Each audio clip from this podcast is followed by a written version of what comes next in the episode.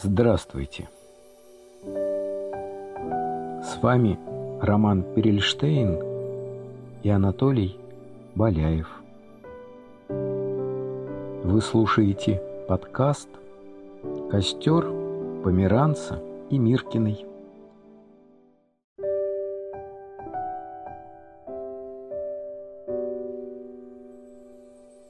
Здравствуйте, друзья! Мы в прямом эфире. Это костер Померанца и Миркиной. Меня зовут Анатолий Боляев. Я вас раз приветствовать. И с нами вместе э, Роман Перельштейн. Роман, здравствуйте. Добрый день. Э, как вы поживаете? Как ваше здоровье? Как здоровье ваших близких? Э, что вас в этот непростой Э, период вообще занимает? Как, как вы живете? Чем вы дышите? Дышу воздухом, как и все. Стараюсь дышать ровно. Стараюсь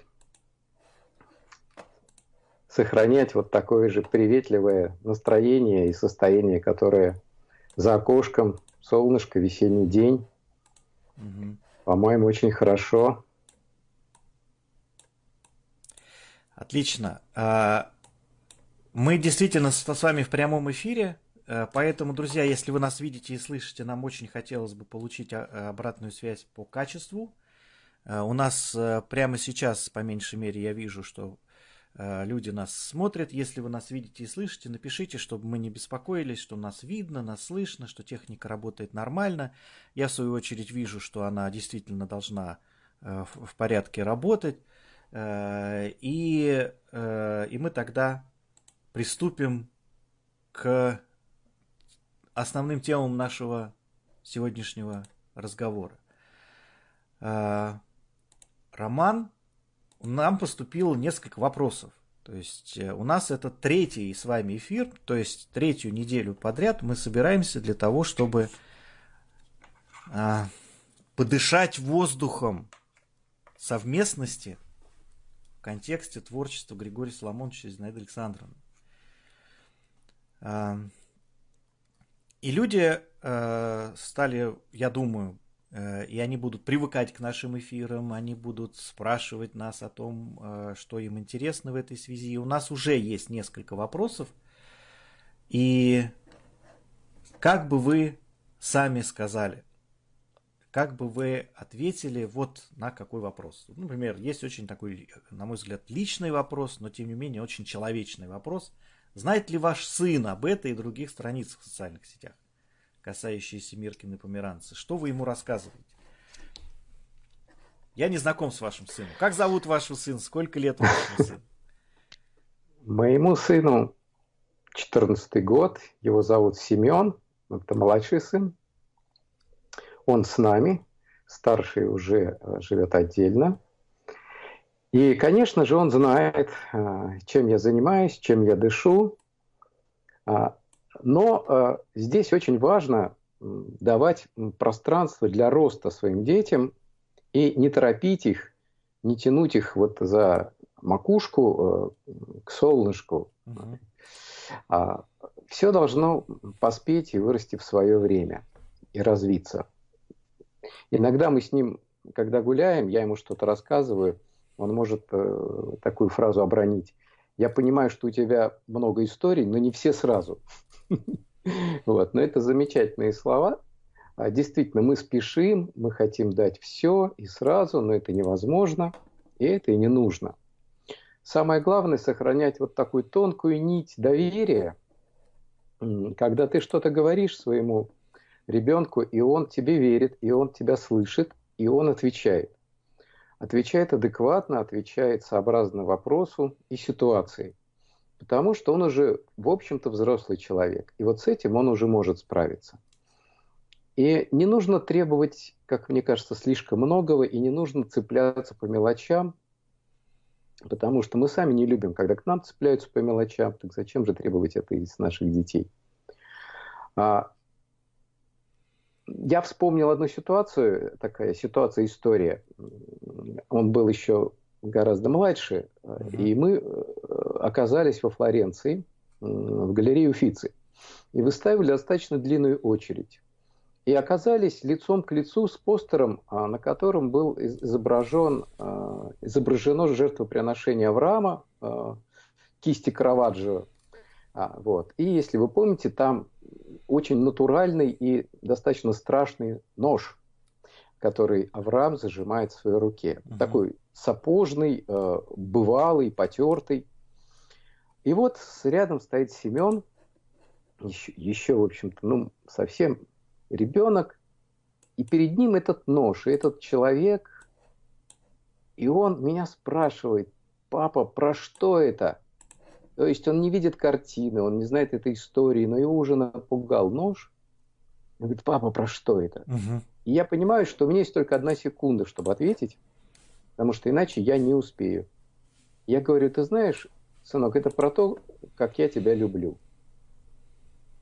Он говорит, а, понятно. И угу. все, и мы идем дальше.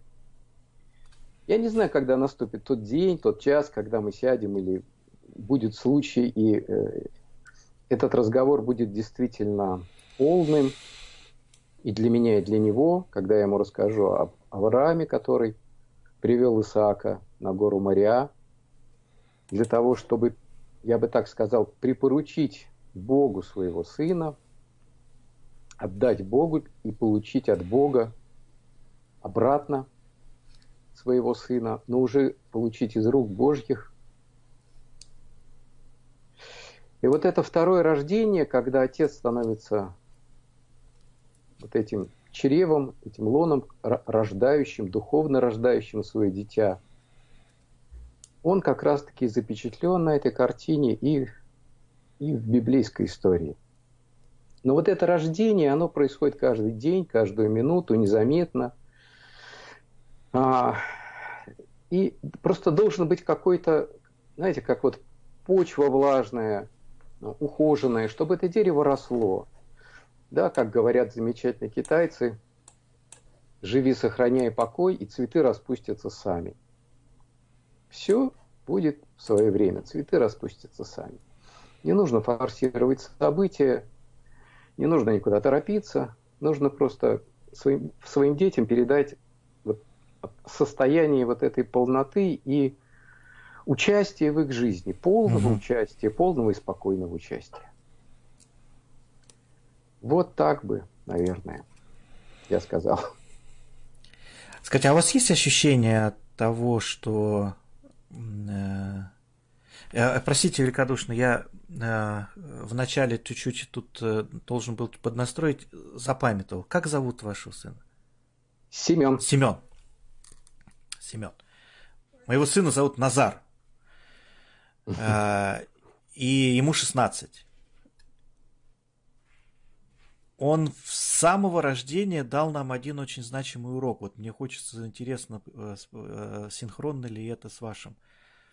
Что э, мы, когда вот он родился, мы думали, что нам достался чистый лист бумаги.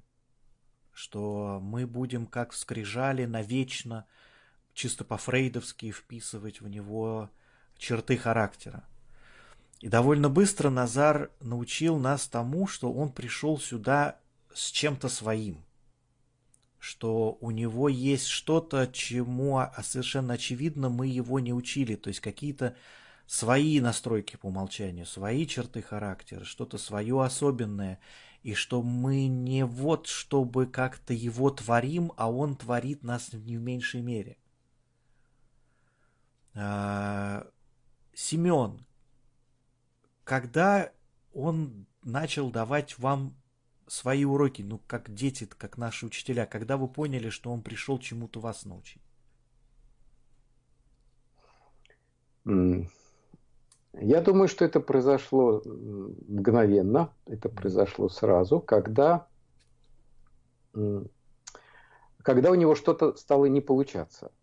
И когда у него э, пошли выплески эмоций, э, где-то, может быть, даже какая-то истерика детская, какое-то состояние неуравновешенности и э, такой тревоги повышенной. Мы как раз, я помню, собирали какой-то конструктор, и вот у нее это все в руках взорвалось, башня упала, он расстроился. И я вдруг вот увидел этот момент, как эта башня может и меня потянуть вот за собой вот в этот хаос и э, состояние раздрая. Угу. Я понял, что я должен выставить некий противовес в виде покоя его тревожному состоянию. И угу. чем он более взведен и выведен из состояния баланса, тем я больше должен находиться на посту и уравновесить всю эту ситуацию. Угу. Вот таким образом он меня мгновенно научил всем реакциям и всем откликам на него. И когда я уравновешивал его состояние смятения чувств, то постепенно мы стали как бы вот и приближаться друг к другу, и он невольно уже стал поглядывать на меня и учиться этому. А этому научил меня он. То есть он этой тишине внутренней.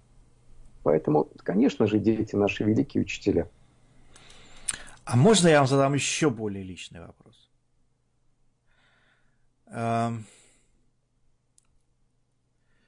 ну вот мы же не, ну, но мы же не всегда получаем обучение, ну и э, э,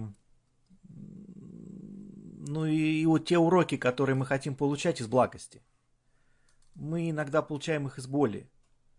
Э, и это тоже повод быть благодарным самым разным формам, которым Бог продолжает нас учить. И к вопросу об Аврааме, об этой теме, это же какая боль и через какую боль нужно пройти, чтобы это получить. И, и, и время сомнений, и время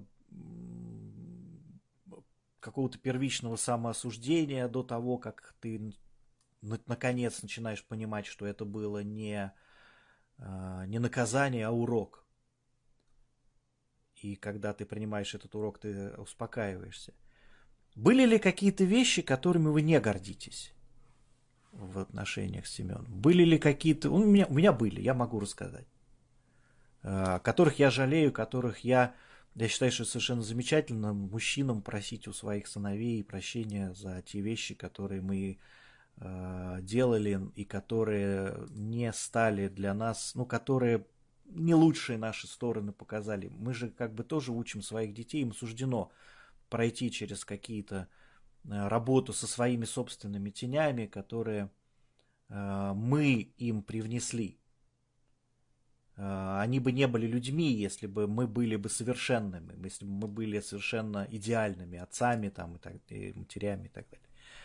Есть вещи, которые вы, которые, за которые вы не говорите. Я не прошу вас там, может быть, как-то этим делиться, но мне очень интересно ваши комментарии в этом контексте. Ваша неидеальность как отразилось здесь? Ну, э, об идеальности вообще говорить тяжело. Ну, да. А, а, абсолютно, согласен. А, и в основном, конечно же, как бы мы ни старались, наверное, все равно ребенок будет видеть, конечно же, все наши несовершенства. И это так, такое око недремное, которое все замечает. Угу. И, конечно же, у меня были ситуации, когда я не справлялся настолько, насколько хотел бы mm-hmm. или должен был бы. Но а, что было всегда, и это, наверное, точно, это правда, мы всегда эти моменты обсуждали, мы всегда к ним возвращались. Mm-hmm. И я признавал, что да, вот в, в этой ситуации я э, сорвался или я не был достаточно бдителен. И я прямо вот такими словами с ним и разговариваю.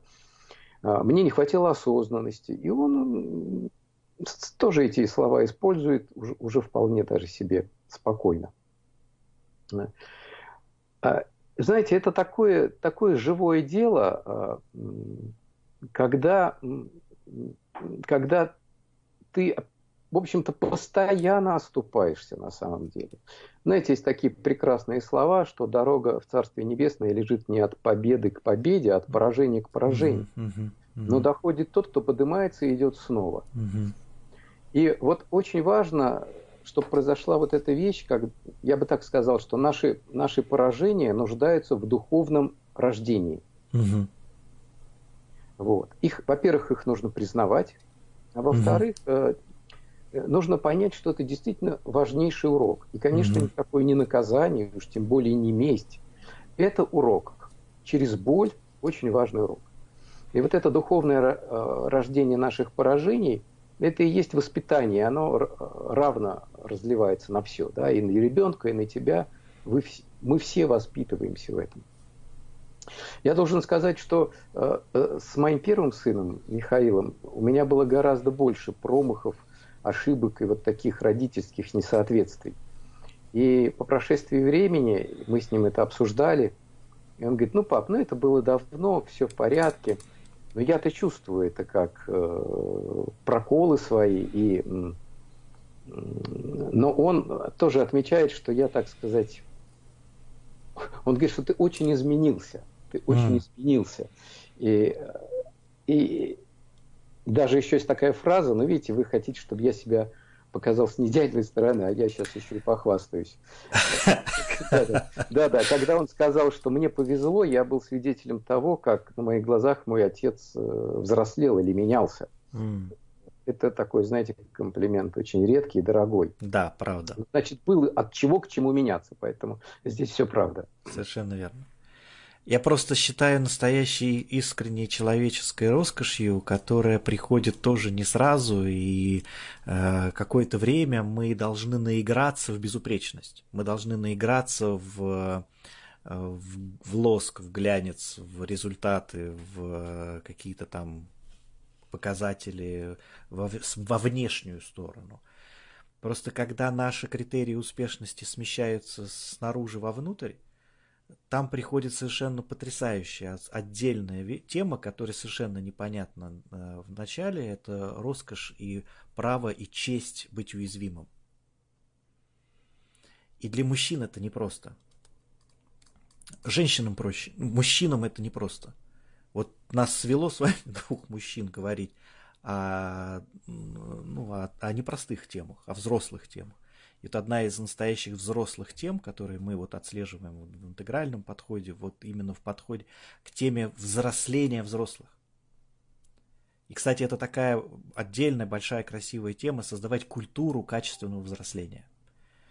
Вот в контексте культуры качественного взросления один из ценнейших этапов – это получение права, чести, достоинства быть уязвимым, не, не идеальным, не безупречно.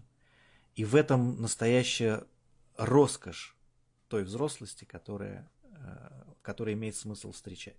Поэтому я вот, ну, э, я считаю ценным, я нисколько не сомневался. Ну, в том, что мы просто я считаю важным каждый раз, пользуясь любым, любым поводом, э, говорить с людьми о том, что уязвимость это, это потрясающая роскошь, которая приходит с годами. Есть, э, спасибо вам за это. А, есть э, очень такой поэтический э, вопрос. К сожалению, я не вижу имени человека, который его задал. Вопрос такой так звучит. Озеро Сариклен. Не знаю, что это за озеро. Наверное, что-то замечательное. Повесть, повесть Зины Александры, которая так и называется Сариклен. А, это Сариклен. О, да, а я к своему стыду не знаком. Угу. Вот это надо восполнять. Озеро Сариклен. Как вот я сейчас. Это тоже моя такая уязвимость и несовершенство. Не читал. Э, надо восполнять. Именно с него началось мое знакомство с творчеством Зинаиды Миркиной. Три года назад. Тогда я была Катей, которая не увидела свое отражение в этом мистическом озере. Весь год я искала свое отражение, но откуда взяться ему, если не было меня? Я была в детстве, я помню эту девочку, но где она? Чудо озера Сариклен во мне, я есть. Я вижу свое отражение в нем. Значит, и он видит меня. Люблю и благодарю. И вот э, просьба. Очень хотелось бы больше узнать о Зинаиде Миркиной из личных воспоминаний Романа Максовича. А, это вопрос бесконечный. Да. А, ну и, конечно, первое, что я хотел бы сказать, смотрите фильмы Иры Васильевой и Саши Радова, беседы с мудрецами и еще ряд замечательных картин проектов по гадкому утенку. потому что в них э, мы встречаемся с э, образами, с живыми. Григорий Соломонович Александровна, мы видим темперамент, мы видим а, их ауру, мы видим их обаяние бесконечное, тембр голоса и так далее, и так далее. То есть это самое, наверное, важное и драгоценное. Потому что передать словами совершенно невозможно. А, это чудо, угу. Это вот тихое, тихое струение их чистых жизней, глубокое чистое струение. Но, а, коли уж зашла речь об историях и о каких-то ситуациях, личных ситуациях, я приведу одну, с которой я уже обращался, и, может быть, даже не раз, но она для меня чрезвычайно важна. Угу. А, это было последние месяцы э, жизни Зингсанны, когда она уже была тяжело больна. Угу. И она подымалась, она садилась в кресло. И были часы такого отдохновения, часы такой, знаете, вот беззаботности от болезни. Она отпускала ее. И она писала стихи в это время. Она писала их, в общем-то, почти до последнего дня. Вот такое стихотворение, и от людей остался свет, и больше ничего. И это весь Святой Завет, весь тайный смысл его. Он нас от тьмы кромешных спас, он эту тьму прожег, и тихо светится сквозь нас непостижимый Бог. Вот это короткое стихотворение было написано ею минут за 20. Она смотрела на витраж, такой сувенир, на котором было изображено святое семейство. За этим витражом горела маленькая свечка. И она, как девочка, зачарованно смотрела на вот это маленькое, маленькое чудо. И попросила меня, она говорит, ты пока отдохни, вот ты приляг, пока отдохни, вот здесь такой полудиванчик, а я посижу. И действительно я сомкнул глаза, потому что уже было такое около вечернее время. И когда я снова, э, так сказать, пробудился, она говорит, а я написала стихотворение. И прочитала мне этот замечательный, так, такая вот изумрудинка, вот такой короткий, удивительно емкий, чистый стих. На следующий день были другие события, пришли другие стихи, и когда я ее спросил про этот стих, она даже, она даже забыла, что она его написала. Mm. И она даже его нигде не записала. Mm. Но так как меня это совершенно поразило и перевернуло, я ну, сразу же где-то его записал. И потом, когда мы составляли книгу стихов «Открытую дверь», я понял, что его нигде нет, так как в каких-то моих вот листочках. То есть а эти крупицы, она могла даже их и забывать, она могла даже и идти дальше. То есть, э, вы понимаете, это такая душевная щедрость э, и, и такое постоянное внимание а, к, Богу и в, внимала, она внимала это, внимать, внимание, что э, до последнего дня ее связь не прерывалась с источником ее самой с источником ее души. И все, кто находился рядом, проживали это вместе с ней ну, в силу того, как это было нам отпущено каждому по, его силам. И это и вдохновляло, и учило, и спасало нас всех, потому что нам было тоже очень тяжело. И она нас спасала, она нас учила справляться с тем, что пришло в ее дом. А в ее дом пришло вот то, что пришло. Спасибо. Крупицы. Драгоценнейшие крупицы. Да, это, это трепетная история. А,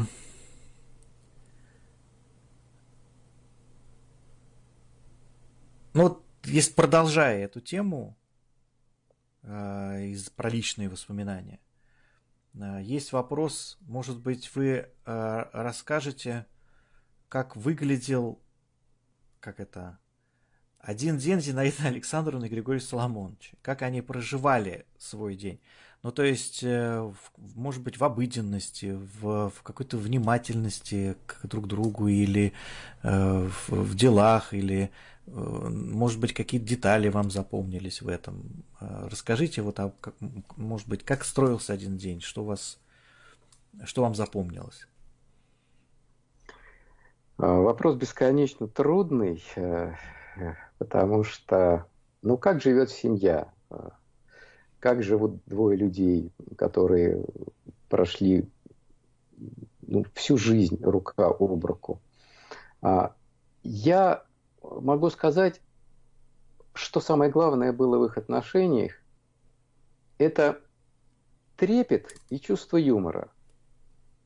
То есть никогда не было никакой напыщенности, никакой пафосности, вот, никаких катурнов – но был удивительный трепет. Иногда чувство юмора с трепетом плохо сочетается. То есть иногда юмор настолько людей увлекает, и они начинают как бы немножко еще друг над другом вот так, э, ну, даже какие-то уколы себе позволять, вроде бы шутя и любя. Вот такого никогда не было. Было, было всегда какая-то удивительная внимательность, трепетность и понимание а, вот этой общей глубины, которая их связывала. Но это не были бонзы, это не были памятники. Это были абсолютно живые люди. Я даже скажу, что в обыденной, в такой вот речи повседневной, э, юмор присутствовал ну, во всем. Есть, ну, не было шага сделано без какого-то такого мягкого юмора. Но когда приходили глубокие темы, бесконечные темы, то, конечно же, сразу веяло такой горной высотой. Это были такие вершины, что ты просто замирал всей душой и отдавался этому потоку э, космическому.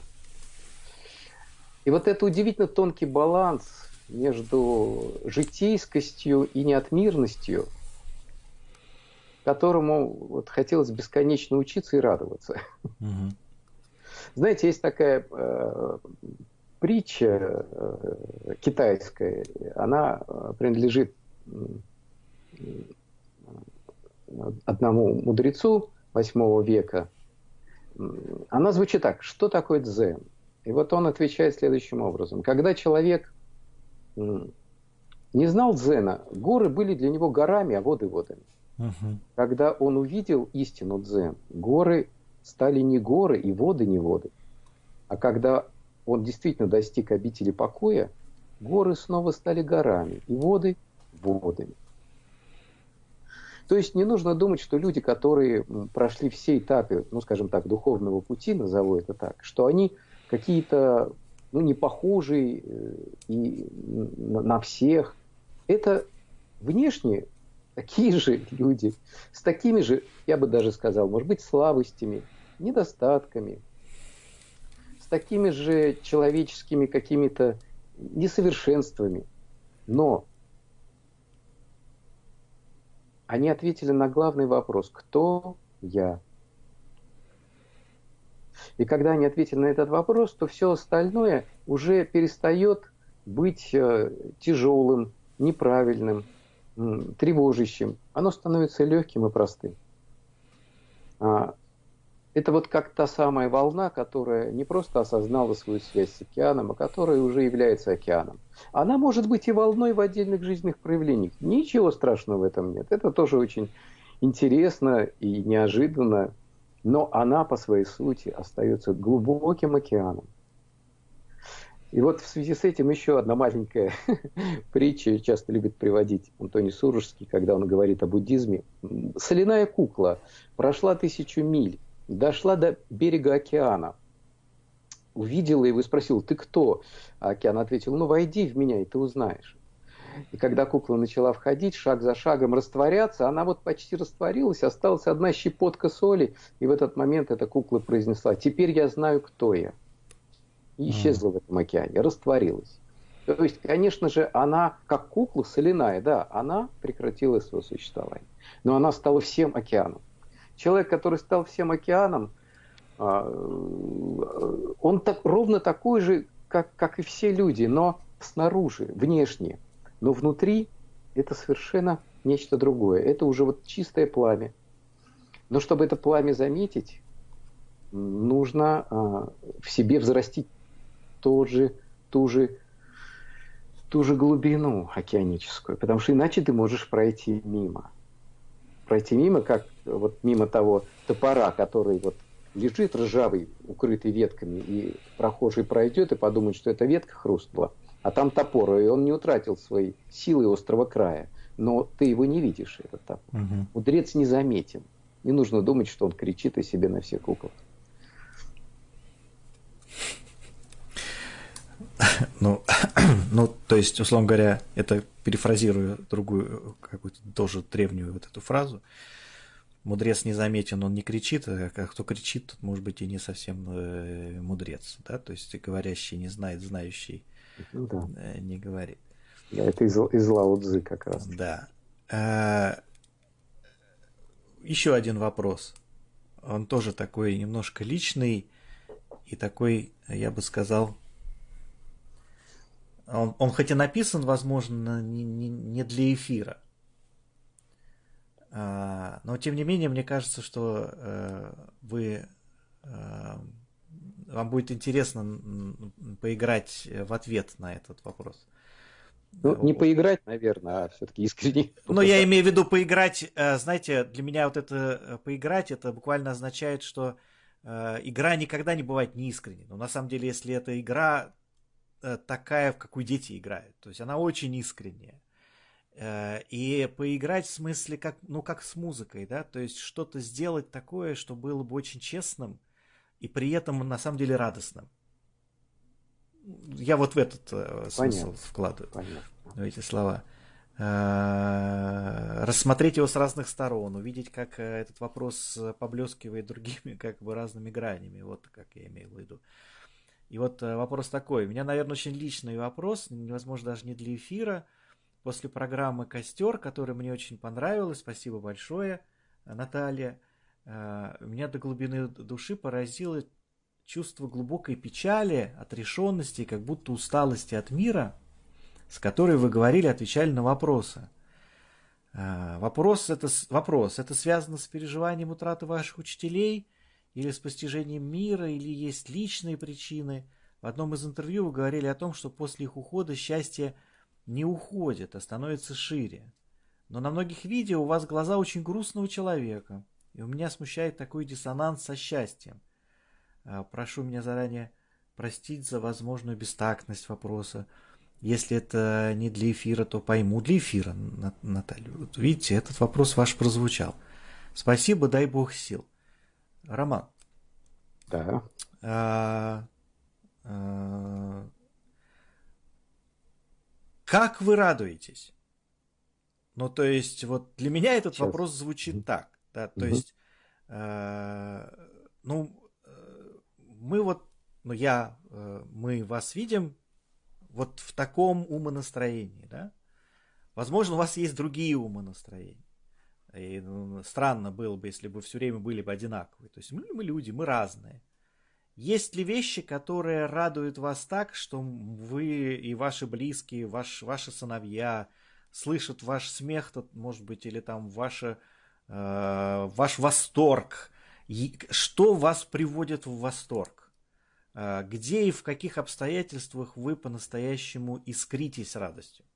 Я бы вот, знаете, я дополню этот вопрос. Вы можете ответить на него, и на мой, но для меня этот вопрос прозвучал вот так, например. Я не думаю, что есть какие-то особые обстоятельства, а, при которых э, вот э, я буду искриться, искриться радостью как-то специально. Ой, а, да, это да. что за радость, если специально? Да, вы знаете, вот а, а, это глубокая радость, о которой я и говорил, и а, о которой сейчас вот упомянул человек, который задает этот вопрос. Наташа, да, по-моему? Да? Наталья Лобанова, да. Наташа, да. А, это то состояние внутреннее, которое иногда не нуждается в демонстрации, даже редко нуждается в демонстрации. А, но, а,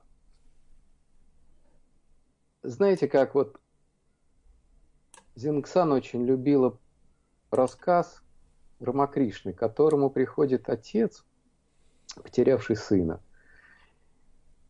И Рамакришна три дня плачет вместе с отцом, оплакивая эту потерю невосполнимую. А на четвертый день начинает петь, угу. поет гимн жизни. И отец этого ребенка, которого он потерял, он тоже начинает петь. Он тоже начинает петь и благодарить Бога. То есть, если бы э, к Рамакришне пришел человек, и, и он бы стал его успокаивать, или mm-hmm. говорить, да слушай, да все хорошо, ну, да, вот Бог дал, Бог взял. Ну, что же, живи дальше, радуйся.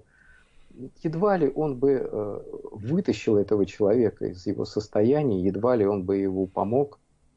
А он целиком разделил с ним потерю и вышел э, через из этого ада к свету. Понимаете, вот э, Застревать в страдании – это грех. Делать вид, что страдания нет угу. – это неправда. А, э, отодвигать его куда-то на дальний план, не замечать – это неправда. Правда, когда ты входишь в это страдание и выходишь из него к свету. Угу. И это правда, это Божья правда. Поэтому нет такого, что вот человек все время смеется, все время радуется. Внутри, да, очень глубоко это, это, эта радость присутствует. Это доверие, это доверие Богу, бесконечное доверие. Есть эта радость. Радость в том, что Бог есть. Как, разве может быть больше радости? Но а, при этом а, есть и жизнь, есть и люди, которые тебя окружают. Есть какие-то неурядицы, которые ты не можешь игнорировать, но которые ничего не решают, которые преодолимы. Преодолимы этой внутренней радостью и напором творчества. А я хочу привести стихотворение Санны, очень важные вот в связи с, вопро- с вопросом Наташиным. А, я его зачитаю. Вот как оно звучит. Я счастлива сквозь боль, я счастлива сквозь муку. В прорывах ада рай, в прорывах бездны свет, И к вечной жизни путь сквозь вечную разлуку. Тот, кто прошел сквозь смерть, тот свел ее на нет. Тот, кто прошел сквозь смерть. Ну, а нельзя иначе а как-нибудь в обход, полегче, стороной. Не сквозь, а мимо, так, чтоб эти волны плача не в сердце у меня, а рядышком со мной. Пусть духу моему судьбы, судьба предел очертит, от сих, мол, и до сих, как тварям суждено. Да разве можно жить, соседствуя со смертью, когда ни жив, ни мертв? Нет, что-нибудь одно — единый океан, в котором нету края, единый небосвод, в котором нету дна. Когда приходит смерть, я с каждым умираю. Когда ликует дух, вся смерть побеждена. О Господи, прости за малодушье наше, за этот вечный страх роковой черты. Да, все еще звучит моление о чаше но не как я хочу, а так, как хочешь ты.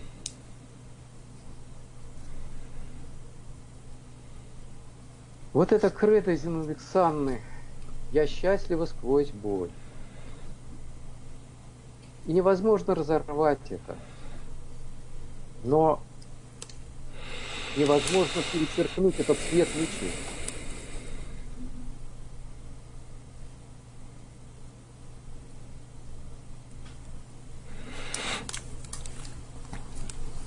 Спасибо.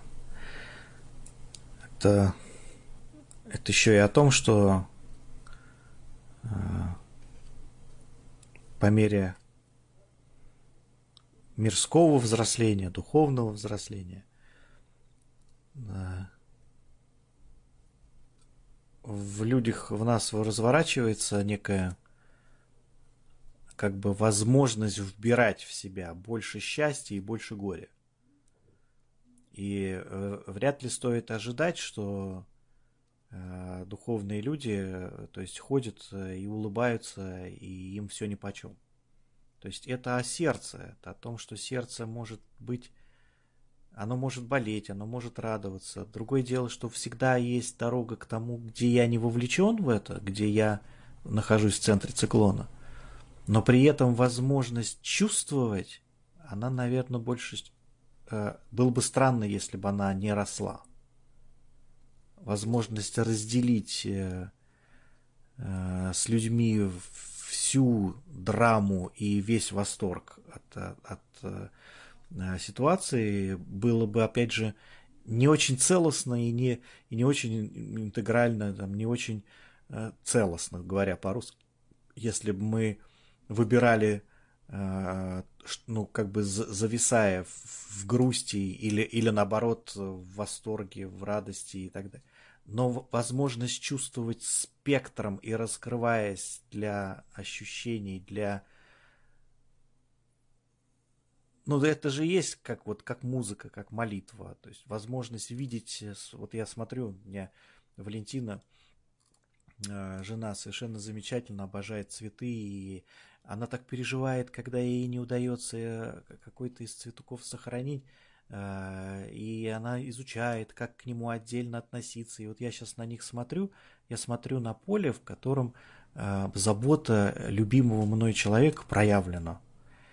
И, и вот одновременно рядом растут два цветка, один из них совершенно распрямившийся и цветущий, а другой, который вот нам пока вот мы о нем заботимся, нам не удается его сохранить. И они оба в моем э, сердце совершенно замечательно живы, и я грущу и переживаю и забочусь об одном, и, и я э, горжусь э, тем, как другой раскрывается.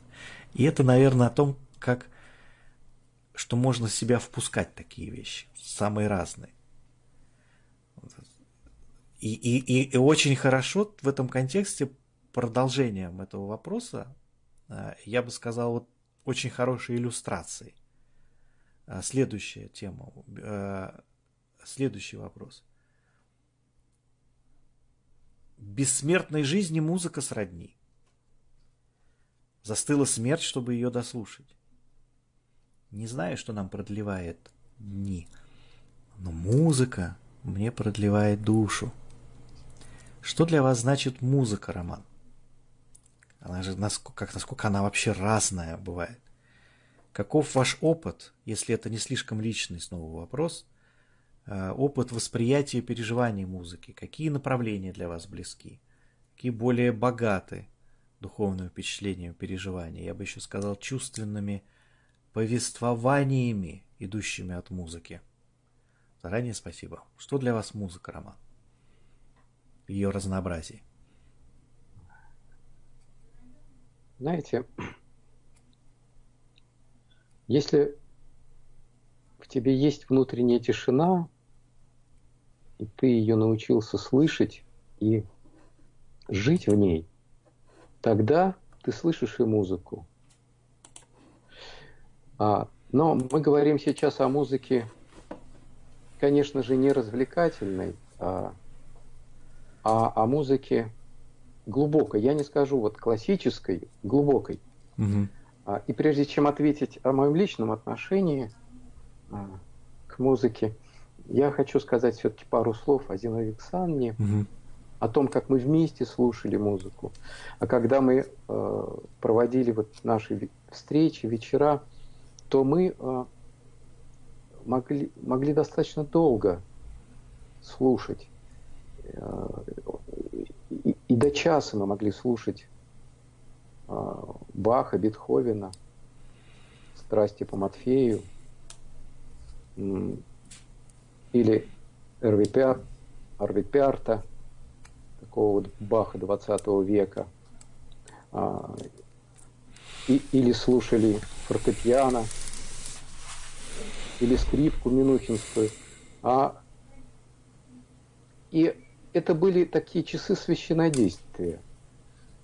Потому что Зингсанна, она не просто слушала, она была как, действительно, как вот та натянутая струна, на которой вот Вселенная играла.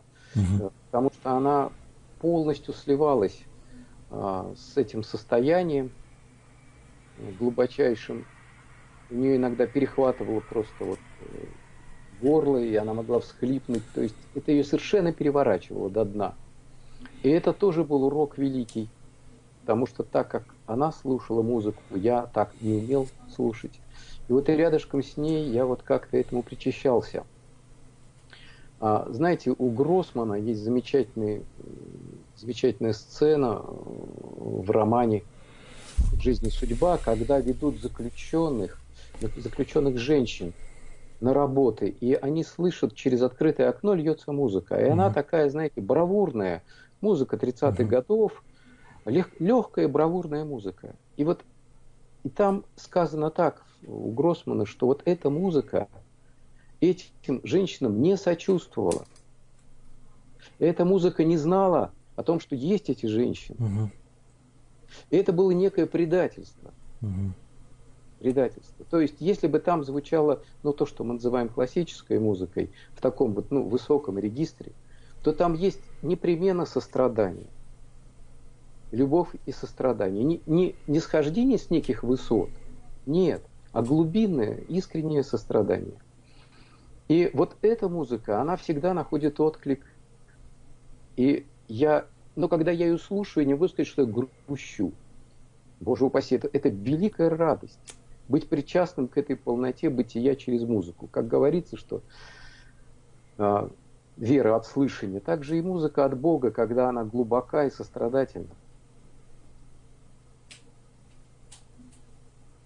А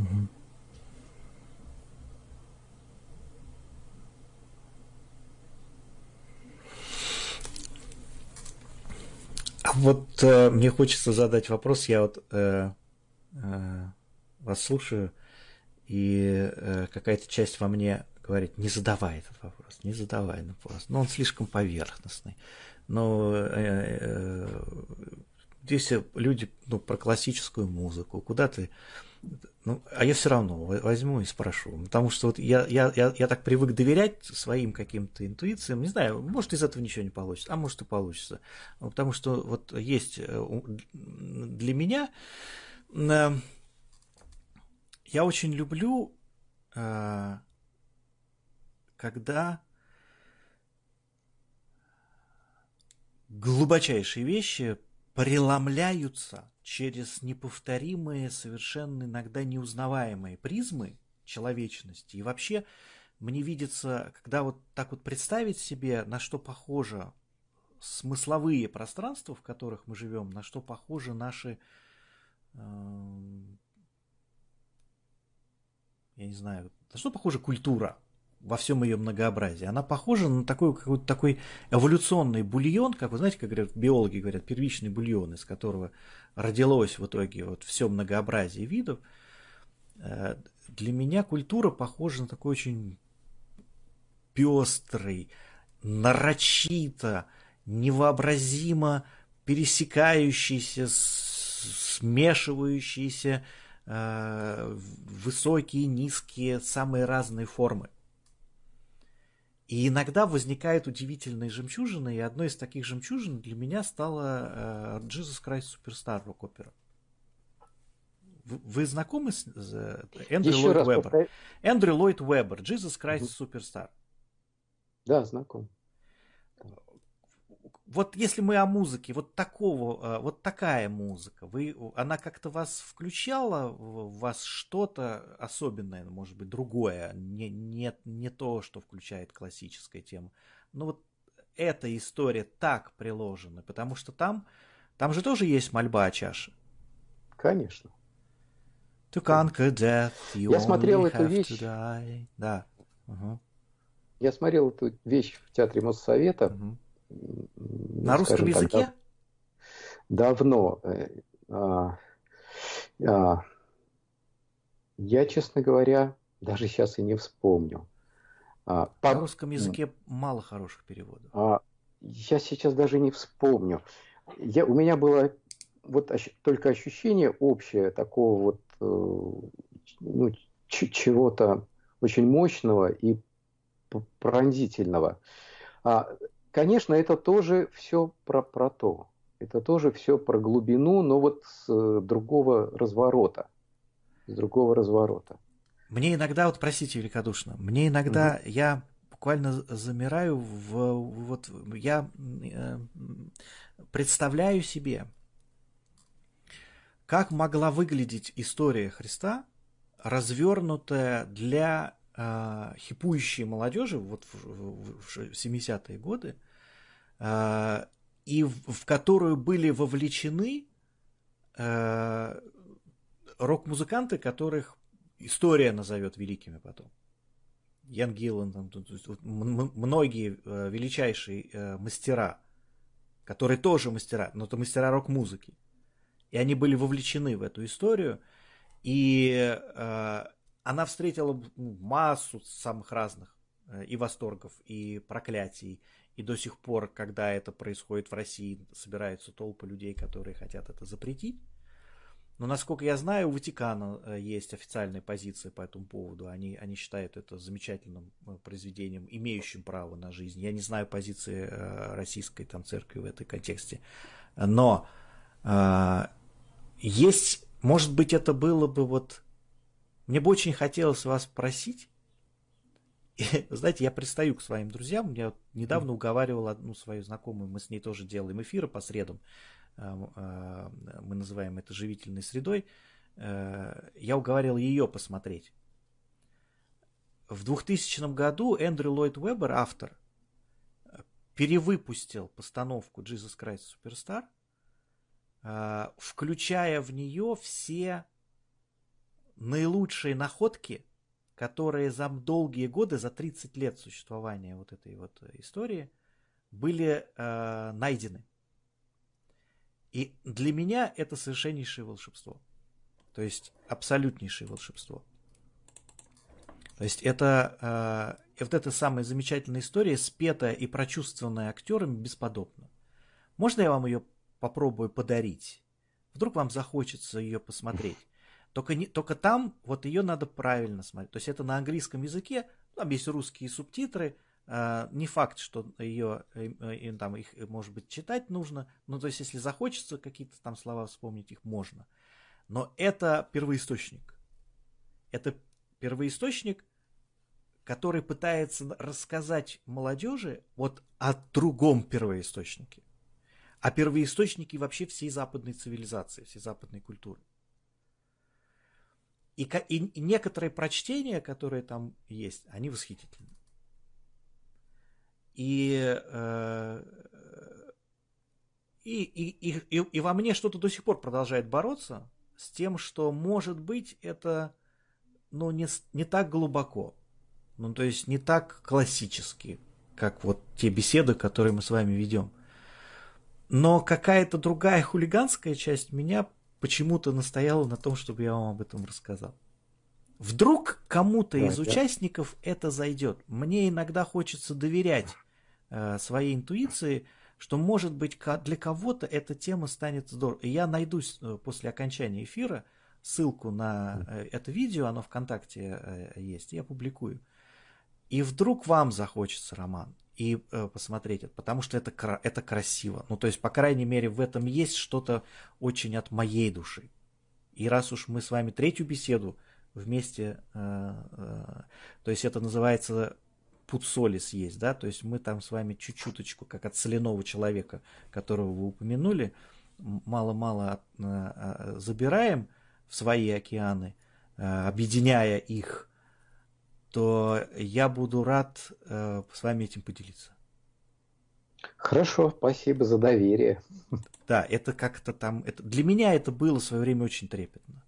У нас осталось буквально 4 минуты. Я посмотрю на... У нас э, есть в, в прямом эфире, я пока не вижу ответов. Иоанна пишет, слушаю, читаю Зинаиду Миркин, Григория Соломонович, не могу наслушаться. Э, Наталья пишет, спасибо, Ба... Наталья Баева, спасибо за ответы, за стихи. Вот. Э, Нина Сурина пишет, добрый день, какой красивый и глубокий разговор. Благодарю всех, кто откликнулся в прямом эфире. Нам очень ценно все, что происходит, и мы стараемся делать это и для вас, и для себя. Потому что мне очень ценны эти эфиры, и я буду стараться их раскрывать в обе стороны. Давайте последний вопрос.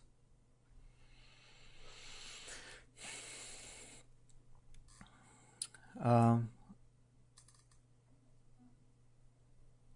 из стихотворения Зинаиды Миркиной. И тот, кто нас безмерно более, кто держит каждого в горсти, склоняясь к нам, смиренно молит, дай мне ожить в тебе. Вмести. Эти строки поразили меня, особенно последнее слово «вмести». Не «впусти», а именно «вмести». Получается, впустить Творца мало, так как может не быть свободного пространства в сердце, в душе. А вот вместить, словно бы найти место для Бога, освободить место для Него.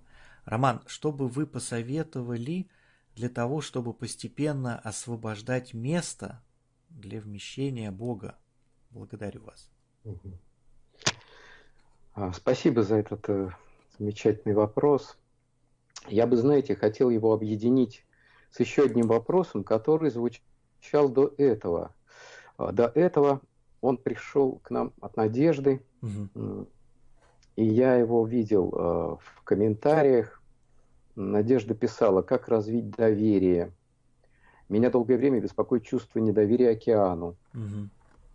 Как волна, которая не доверяет, не верит океану. Как приблизиться к доверию. Угу. То есть Э, как вместить, как приблизиться к доверию, мне кажется, это вот про одно. А,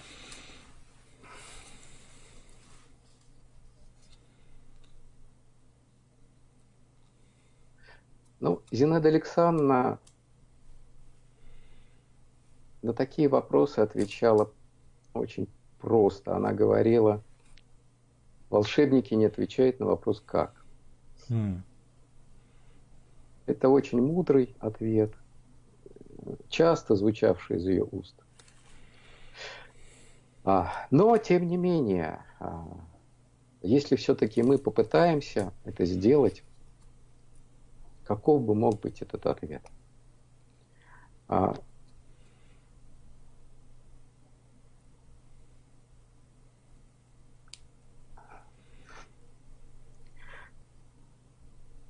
У Суружского есть такой замечательный образ. Он говорит о том, что мы являемся веточкой, веточкой, в которой очень быстро иссякают соки жизни. И она вот-вот может засечь, э, за, засохнуть, засохнуть. И поэтому очень важно отсечь ее от худой почвы, в которую она устремлена, и привить вот этой животворной маслине – ну, в его устах э, это, конечно, Христос. Привить эту веточку к вот этой оливе живон, живоносной, так, чтобы соки этой оливы перешли в эту ветку и дали ей всю полноту жизни. И вот здесь удивительный вот этот образ рана к ране. То есть вот так Бог встречается с нами, рана к ране. И поэтому и Христос изранен, потому что Он открыт жизни – и вот наше слияние может происходить с ним только через боль, потому что мы должны отсечь свой засыхающий корень. Для того, чтобы слиться с этой э, животворящей маслиной, с этим стволом жизни, с древом жизни. И э, происходит это через э, страдания. Но эти страдания имеют смысл – в этих страданиях сгорает наше эго, наше малое «я». А есть другой сценарий развития событий, когда малое «я» корчится в судорогах, в конвульсиях, но не умирает, а только еще больше укрепляется и закаляется, вот как обжигают глину, и его mm-hmm. уже ничем не пробить. Этот человек тоже будет говорить, что я страдал, я через это прошел это и это, но он страдания не сделали его мягким и сострадающим. Они сделали его э, жестким и э, э, ультимативным, бескомпромиссным. Поэтому вместить Бога, да, это значит, э, это значит позволить через, через тебя пролиться, пролиться свету, пролиться свету, который все, все как Зингсен, Зинаида Александровна говорится, все сделает за нас. Если мы дадим этому свету пролиться, он все сделает за нас. Есть еще к этому ответу такое маленькое добавление, замечательная индийская притча. А, женщина, она обладала роскошным фамильным ожерельем, и она его потеряла. Угу. И вот она начала паниковать, у нее истерика, она бегает и не может найти. И тут пришел ее друг. И она делится с ним с, с своим паническим состоянием, говорит, я потеряла бабушкино ожерелье. Это алмазное, это все, что у меня есть, это память, это смысл моей жизни. И он говорит, подожди, подожди, а что это на тебе надето? Она смотрит, так оно же на мне оказывается. И потом эта женщина всем рассказывала, как она нашла эту вещь. Но ведь она ее никогда не теряла. Мы не можем найти то, что мы не можем потерять. Мы не можем потерять океаническое состояние. Мы не можем потерять свою суть, свое высшее Я. Но мы можем о нем забыть. Оно может, как солнце закрывает тучу, скрыться за какими-то нашими ложными концепциями, а, за нашими а, играми ума, за нашими масками, социальными ролями и так далее. На время скрыться.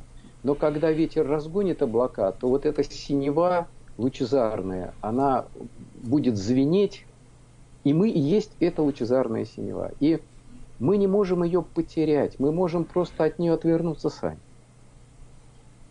И чтобы вместить ее, надо к ней развернуться. И э, понять, что мы и есть вот эта глубина жизни, этот свет, эта радость. Но каких-то специальных, э, чрезмерных усилий, мне кажется, я думаю, быть не должно это происходит очень естественно. А, потому что всякая чрезмерность, она э, ну, чревата своей противоположностью. Человек в это вот э, вошел, а потом говорит, ну все, мне это надоело. Это не должно быть через силу, это должно быть совершенно естественно, легко и просто. И, и нас все учит этому. А, дети, животные, небеса, наши друзья, наши учителя, окружающие нас люди, они все нас учат этому. Вмещать Бога, вмещать этот покой, глубочайший покой. Живите, сохраняя покой, и цветы распустятся сами. Все будет хорошо. Нам некуда спешить. Нам некуда спешить.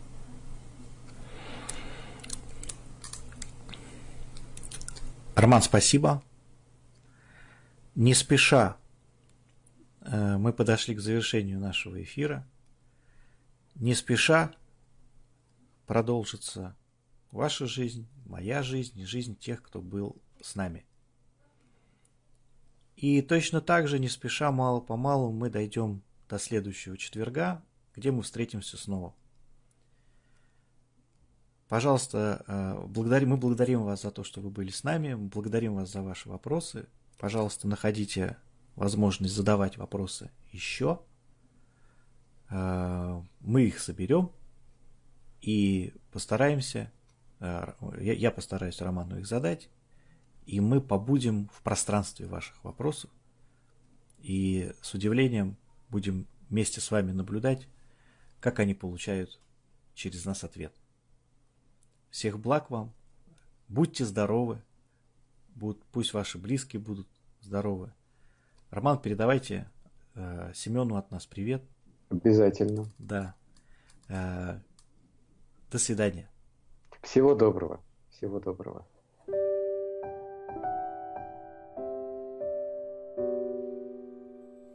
Чтобы получить еще больше пользы от наших подкастов, заходите на сайт голосперемен.ру. Там вас ждет несколько приятных подарков и сюрпризов. Центр становления человечности – это просветительское экспертное сообщество. Мы объединены задачей заботливого содействия естественному развитию людей и организаций. Мы создаем для вас открытые и корпоративные образовательные программы, основанные на результативном применении спиральной динамики, интегрального подхода и других современных моделей всестороннего целостного развития. Вы можете написать свой комментарий и узнать мнение других слушателей об этом подкасте, перейдя на сайт голосперемен.ру. Желаем вам доброго дня. До новых встреч!